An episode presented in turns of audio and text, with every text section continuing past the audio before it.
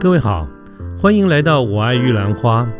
这个节目呢，主要是针对年轻人所可能遭遇的各种议题来做广泛的讨论与分享。欢迎您跟我们一起。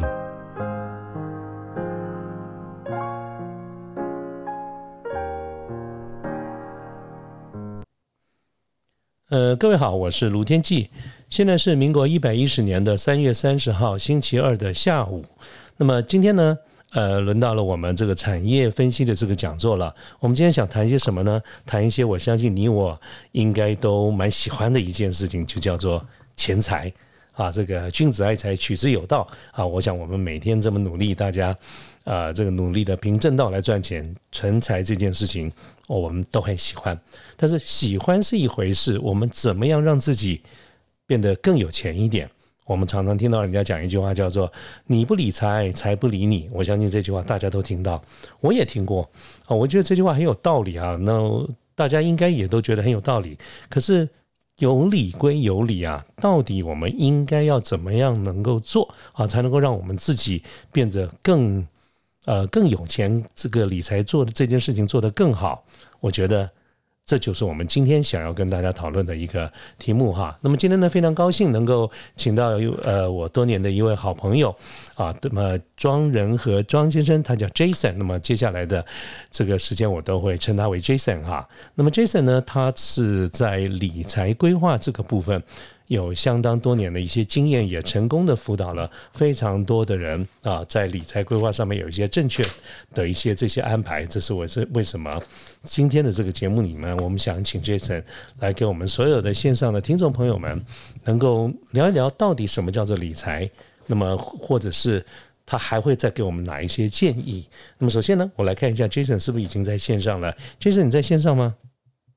是呃，主持人好，呃，各位听众朋友，大家好，我是 Jason。呃，谢谢 Jason 哈，我想这个百忙之中啊，谢谢 Jason 今天下午能够拨一点时间跟我们来聊一聊。那我想 Jason 既然在线上，应该听到我刚才跟呃我们的听众朋友说明了我们今天的这个。专访的这样的一个目的哈，那我想之前在开始之前，是不是 Jason 先跟我们线上的朋友先简单的介绍一下您自己好吗？我是很熟的啦，但是我相信我们的呃听众朋友们可能还不太了解，是不是请 Jason 先简单的介绍一下自己？好的，没问题。呃，主持人好，呃，大家好，我是呃独立理财顾问，我姓庄，我叫仁和，那呃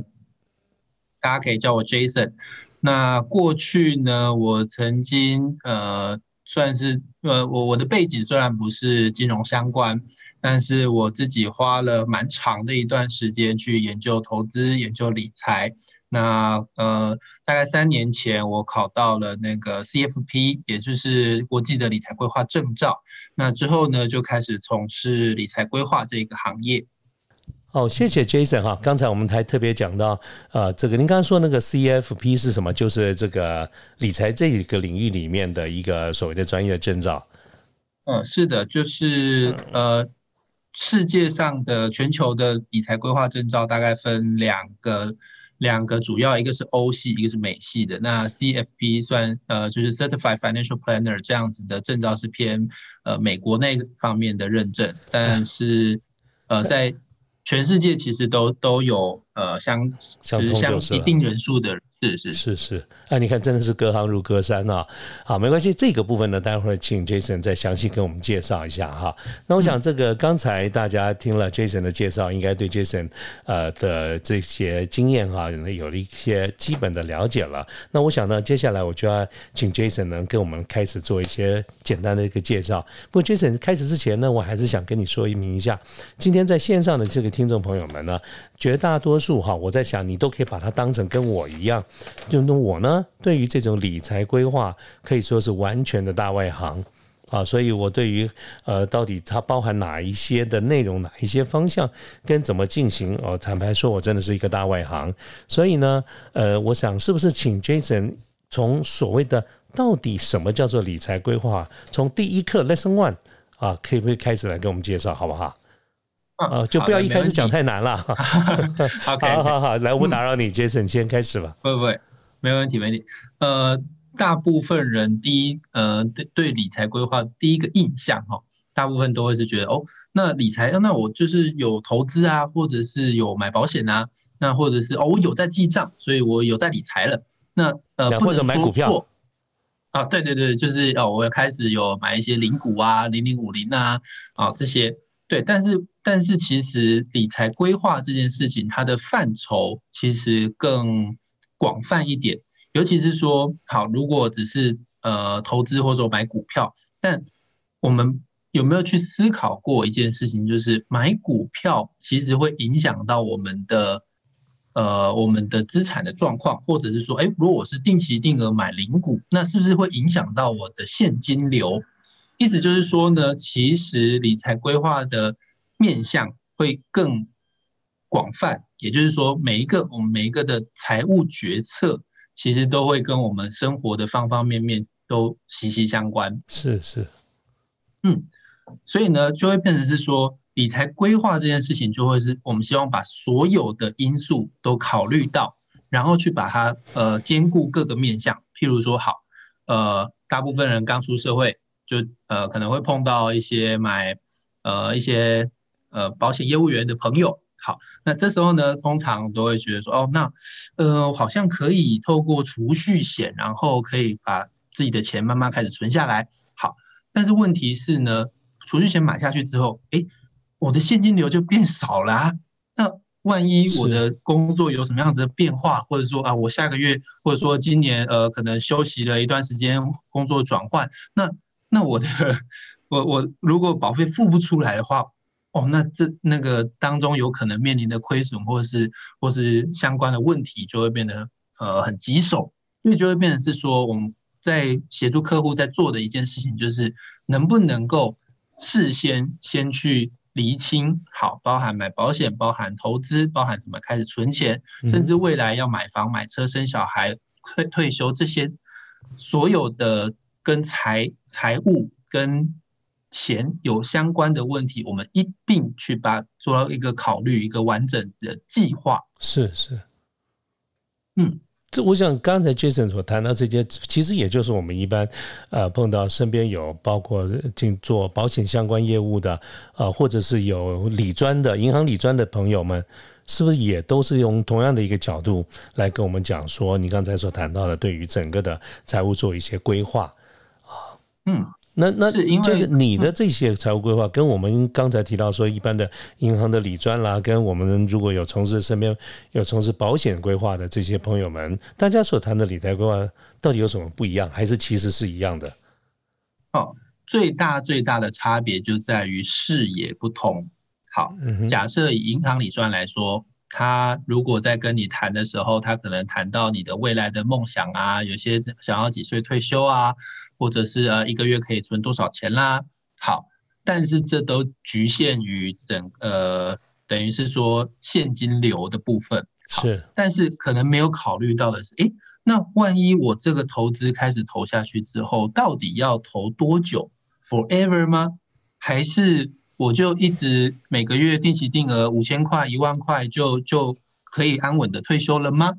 还是呃，如果我当中可能有其他买房的计划、有生小孩的计划，那这这样子的定期定额投资的计划有需要做调整吗？这样子的思维逻模式完全不同的原因在于，如果要把所有的变数都考量进去，才可以是一份。呃，完整的计划的话，一般的理专，一般理专不会跟你讨论你就是吃饭多少钱，房租多少钱，他只会问你，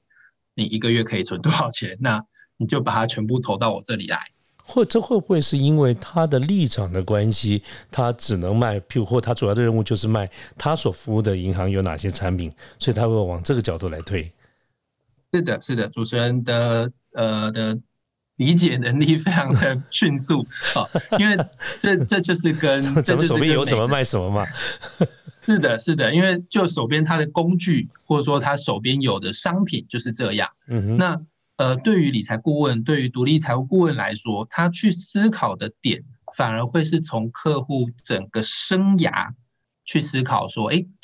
呃，如果在三年后我就要买房了，那这笔钱。投资进去的话，可能它的波动度就不能太高，甚至说好，那就不要用投资的方式，就是定存，那就呃稳稳的把它存着就好，因为那个投息款不是不是可以可以接受这样子的波动的程度的，是。好，或者是说，哎，那呃其实人还年轻，那对于保险的话，那其实使用定期险，然后让他可以获得足够的保障，那老年之后呢，就靠那个自己储蓄啊，或者说投资的的那个成果来来度过老年的那个安养。是是，就会变成是不同的人生阶段，适合不同的组合、不同的商品组合、不同的工具。那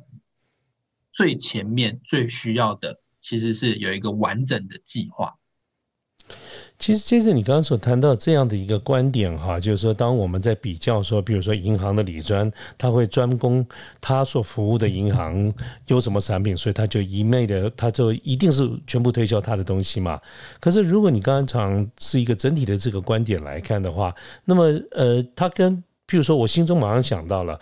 同样的一个情形去类比到保险公司，如果你是跟着某一家保险公司，你一定会推那家保险公司的保险。但是保险经纪人他本身是一个呃类似像经销商这样子的一个概念，他同时也可以去搭配很多不同的啊保险公司的这个产品。所以在概念上来，其实跟你刚刚所谈的方向应该是类似的，就是说它是从一个组合的这个角度来看。那么我的感觉就像是，呃，产品本身不一样。比如说银行理财，他就推银行产品；保险推保险的产品。那么，可是假设 Jason 你是一个专业的理财顾问，那么你的核心产品是什么？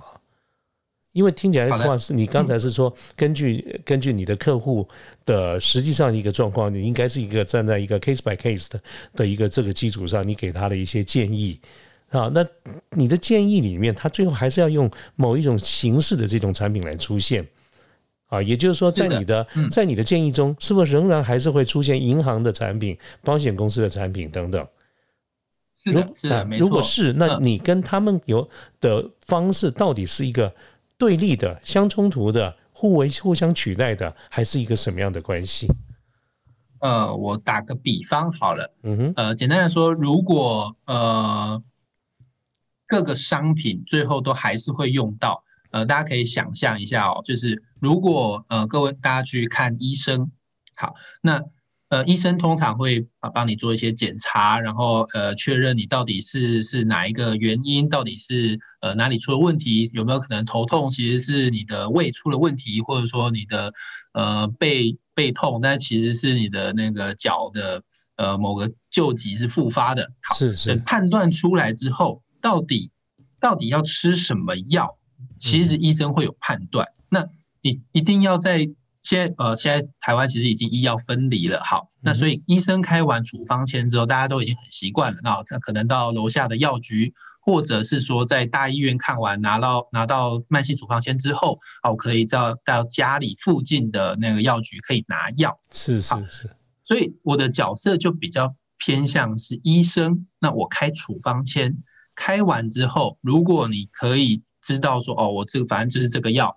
那呃，我可以到各个药局都到哪里都可以拿到我需要的药，那这样完全没有问题。嗯哼，嗯哼。所以，所以就会变成是说，所以听起来你像是呃，我不晓得我这样理解对不对？如果不对，就告诉我一下哈。就是说，呃，你你听起来的感觉像是前面的加医科。所以意思就是说，如果我我对财这个理财完全什么都不懂，就像是我们不知道，我们只觉得身体身体有病，不晓得是哪里有病的时候，我们常常会呃到医院，他说你先去看加医科，加医科把你转接到哪一科，你再去。请问我这样概念对吗？还是说我们直接觉得我眼睛不舒服，哪里不舒服，头不舒服，我肚子不不舒服，直接挂那一科？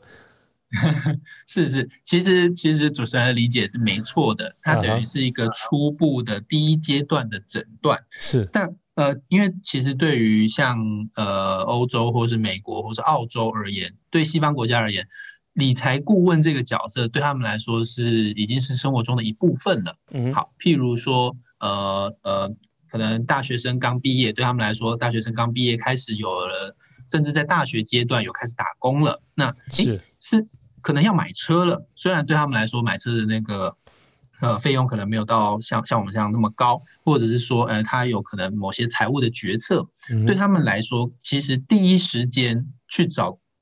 财务顾问做咨询是一件很正常的事情，就有点像哦，我们有一点小感冒，有一点不舒服，那我先去看看加医科，那搞不好其实就是就是多休息，然后呃把把自己的生活作息调好就没事了。那有没有需要吃药？其实其次，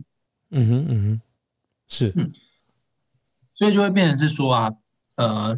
财理财顾问这件事情，其实每个人多多少少都需要，因为是说呃。当中牵扯到了一部分的专业，一部分的呃，可能自己平常没有，就像我们如果真的要打官司，不会自己把六法全书全部背起来，然后自己去打官司。对，我们还是需要就是啊，我就直接找找那个律师问一下嘛。是是是，那就会变成是好。如果我们认知到这件事情其实有它的专业存在，那我。呃，也不希望自己再多花那么多时间功夫去研究它。好，那我就请专业的告诉我哦，那我可能可以怎么做？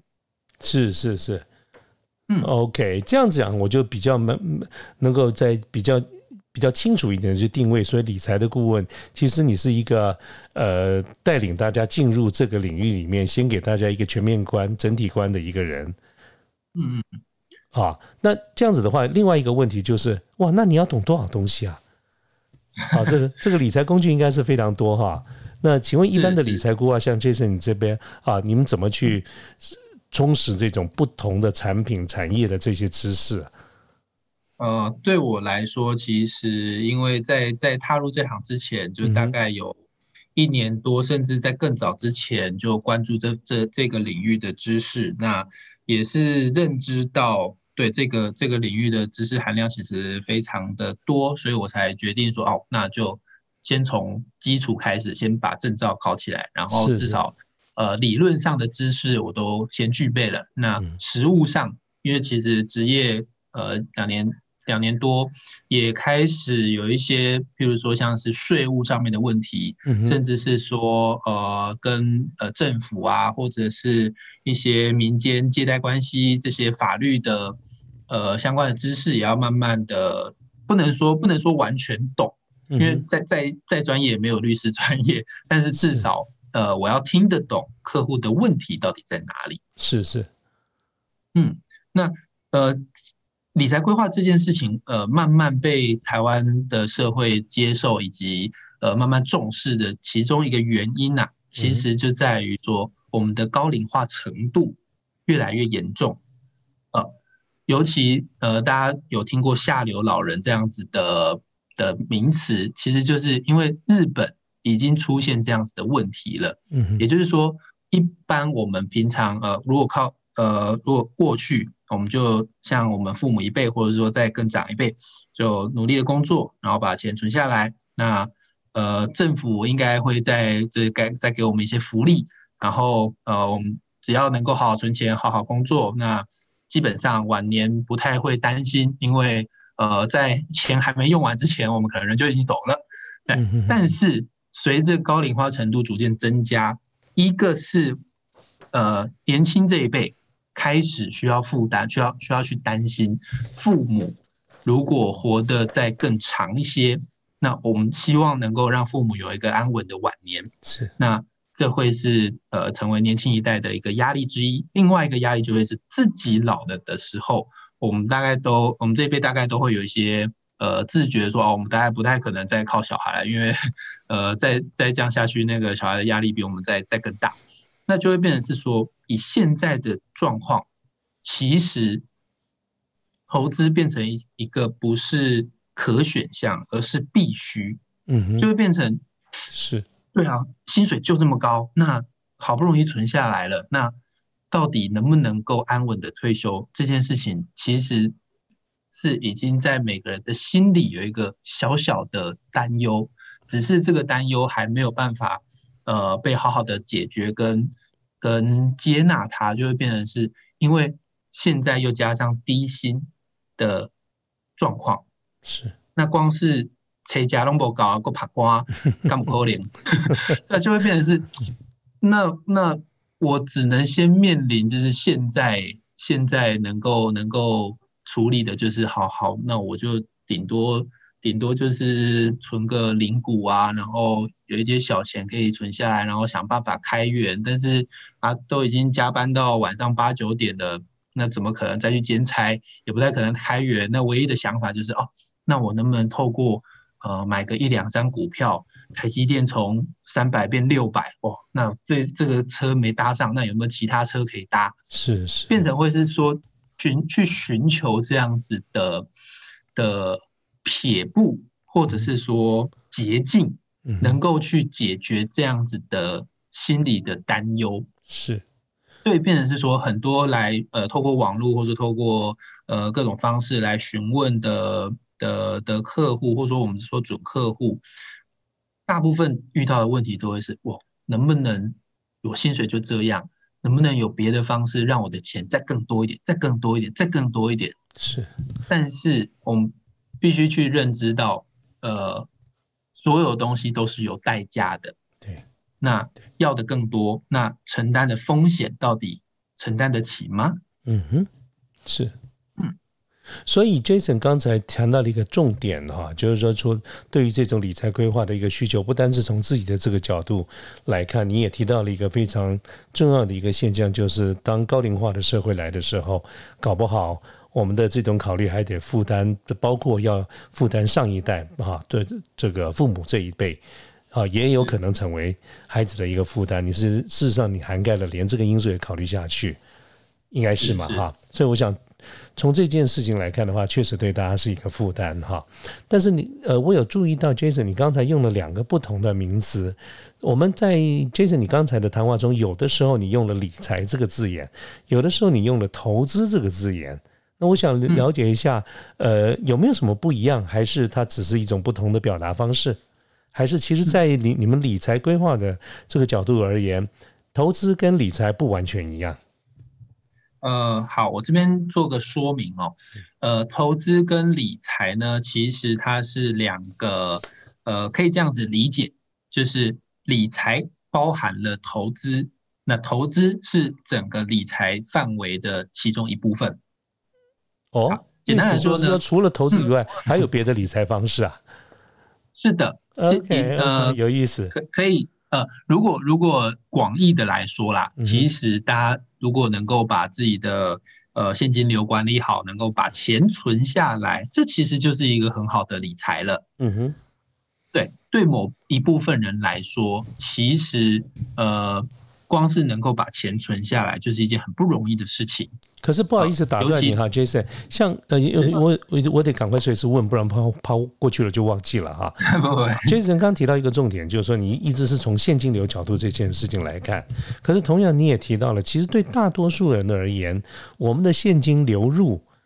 的来源的种类其实是非常单纯的。就是上班嘛，我想大多数人都是上班。你也提到了，当当我们在加班啊，等等等，已经没有那个时间跟精力去做第二份工。也就是说，斜杠这件这个概念，这这一年这一两年兴起的这个概念，毕竟我觉得说归说，真正能够去做到的人不见得很多，而且我也不觉得真的是对，而且我不 觉得斜杠就是打第二份工的意思。啊，我我我觉得我我不觉得斜杠应该去解释到你有空的时候再去小七打一份工，或者你去做 Uber E 的，或者你去开 Uber，这个就叫做斜杠。我不认为那是斜杠的意思。可是如果我这样的一个理解不算错误的太多的话，那您刚才的 Jason 刚刚谈到现金流，你说一个人要好好的控制现金流，那我就不明白了啊。比如说他怎么控制现金流呢？他总共就那么一份收入。所以我们很难控制现金流入嘛，我们只能控制现金流出。是，所以就会变成是说现金流出这一项，这个因为呃每个人的生活形形态、生活方式、价值观都不太一样。是，那是不是？所以就会变成是我刚刚在讲的现金流，其实很大一部分指的其实就是支出的管理。对对对，好。但是支出的管理其实就分了分成个很多的面向了，有的是必要的支出，有的是呃也不能说不必要，或者说把它区分成呃强制性的支出跟非强制性的支出好了。嗯哼，好，举个例子来说，强制性的支出，譬如说什么，好，呃，交给政府的税，这个是强制性的支出，这个每个人都跑不掉，这个躲不掉，非常痛恨，但是呢，躲不掉。是这个没办法哈。那是否有把这一部分的强制性的支出有先预留下来呢？还是其实蛮多人呃，尤其是在那个报税季的时候，会会有很多银行会那个寄寄广告给你说，哎，你需不需要那个呃信贷一笔，然后拿去缴税？哎，其实这已经是很常见的一个现象了。是，就是譬如好，或者是说好，呃，比如说过年要包红包，好包红包这件事情，呃，算强制性支出吗？在某个角度，你也可以说真的是啊。就就你不包好像又不行，那你去年就包那样，那今年包少了，到底呃你要你要怎么去解释这件事，就会变得很困难。所以呃，我真的遇过有客户是为了包红包，他需要去信贷一笔，然后或者是那个那个年终可能比较晚发下来的时候，他要先要先办年货，要要先信贷一笔，就会变成是 光是这样子的支出都会影响到呃这这是整个方方面面。是。那要靠借贷，或者是好呃呃，如果以以一一般年轻人最最常碰到哈，譬如说交通工具呃，机车机车如果坏了，或者是就就没有办法要要修了，是那如果平常的平常的存款不足，那很容易就会面临到哦，那我是不是就要又要用信用卡刷一笔，或者是信贷去借一笔，就会变成。会陷入一个负向的循环，所以我刚刚一直在强调，呃，现金流意思就是支出的这这个呃管理其实很重要。哎，我蛮认同这一点的。我觉得除了 Jason 你刚才所谈到的这些状况之外，我也有注意到一件事情，尤其这件事情对很多的年轻朋友发生的比例是蛮高的。你有没有注意到，就是有人结婚要包红包？好，你看，差不多的那个年轻人在结婚的那一段那几年，差不多该陆陆续续是该结婚，甚至有的时候一个月能有好几个哈。如果你讲说一种强迫性的这种支出，或者是不可控的支出，我觉得这中间是不少的耶。现在我发现这个呃，结婚包红包那个金额越来越高哎，这个是已经是普遍的现象啊，尤其是在大台北地区。之前才有那个艺人说，那个他的好朋友，然后去了一个人只包六百块，被人家赶出去吧？是是，你看我马上想到的一个就是包红包，另外一个就是呃，其实也是一种社会现象，就是呃，有人说这是叫七分财、七分效应，就是说当大家觉得买不起房子的时候，就退而求之去买车，所以为什么车市这么好？啊，这个年轻人买车的比例很高，因此我不晓得 Jason 是不是跟我一样有听到过一句话。现在很多人去借钱去买车，所以常常流行一句话叫做“啊，全贷 C C 三百，加油加三百 ”。啊，他用全额贷款去买一辆宾士 C 三百，那个都是一百多万呢。啊，因为把钱都花去了以后呢，根本没有钱，所以加油只能加三百。所以我常听到这句话叫做“全贷哈，全额贷款，全贷 C 三百，加油加三百，加三百”。哈，这都让我想到你刚才讲现金流的这个问题。对，因为其实会变成一个呃，根据那个主计处的统计啊，其实过去十几年来，每一年的那个整个全台湾平均下来，每个人贷的。贷款的呃，信用贷款的总额其实是在增加的，同时呃，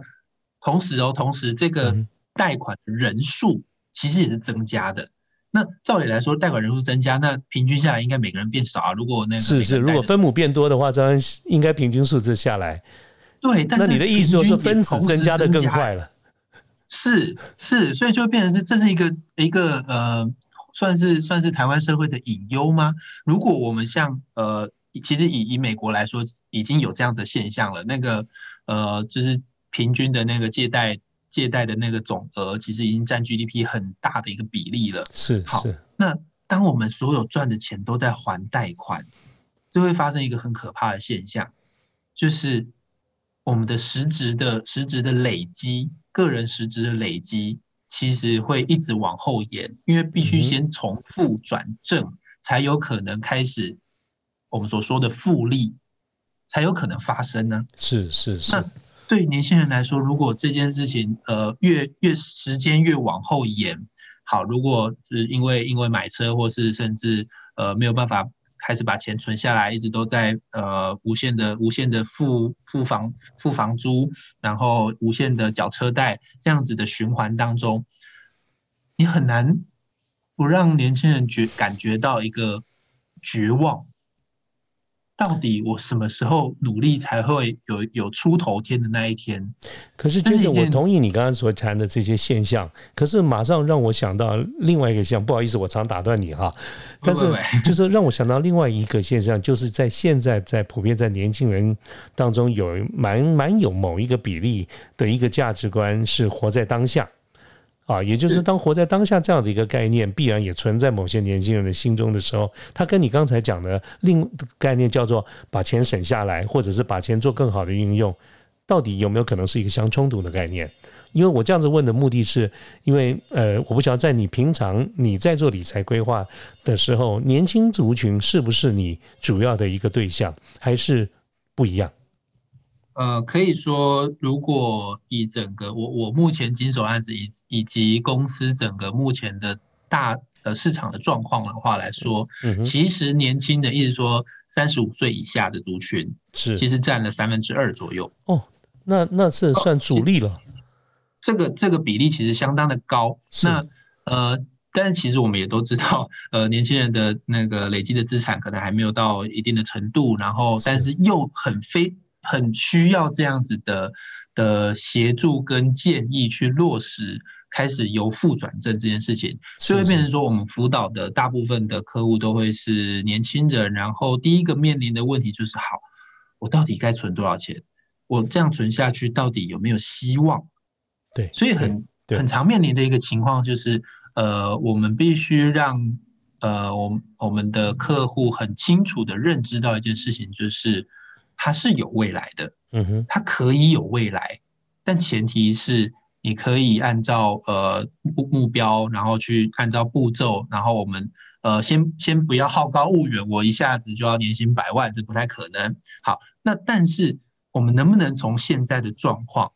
慢慢逐渐的进步？好，我们要求一部分呃，可能只是年年收入开始。开始一年有一一一到两个 percent 的加薪，比较多，就一到两个 percent 就好。然后逐步逐步的，让我们可以看到一生的现金流到底我这一生可以赚个多少钱。是那在资源有限的情况下，好，我这一生满打满算可能赚到三千万、五千万。那我能不能好好的运用这三千万、五千万，达到我真正想要达到的目标？嗯哼。举个例来说，有人希望可以先买房子，是好。那这三千万、五千万里面有多少钱要拿来买房子？嗯，那买了房子之后，好，假设一千万、两千万的房子买下去，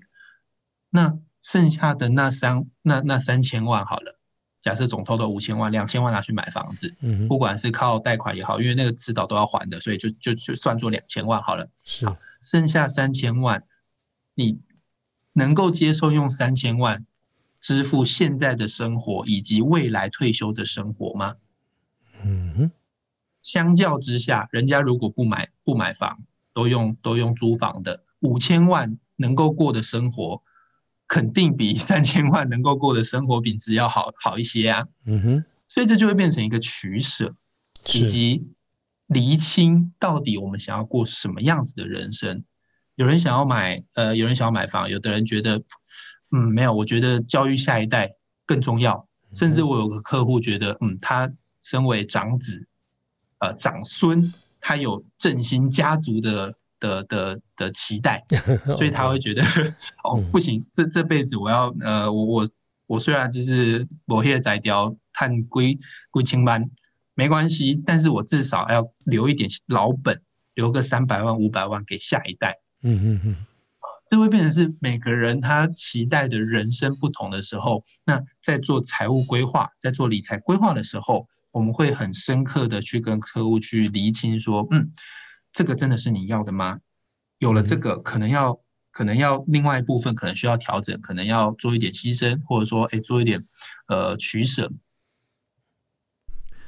因为录制时间的关系呢，我们节目是分段的播出的，所以欢迎各位继续收听我们后面的各期节目。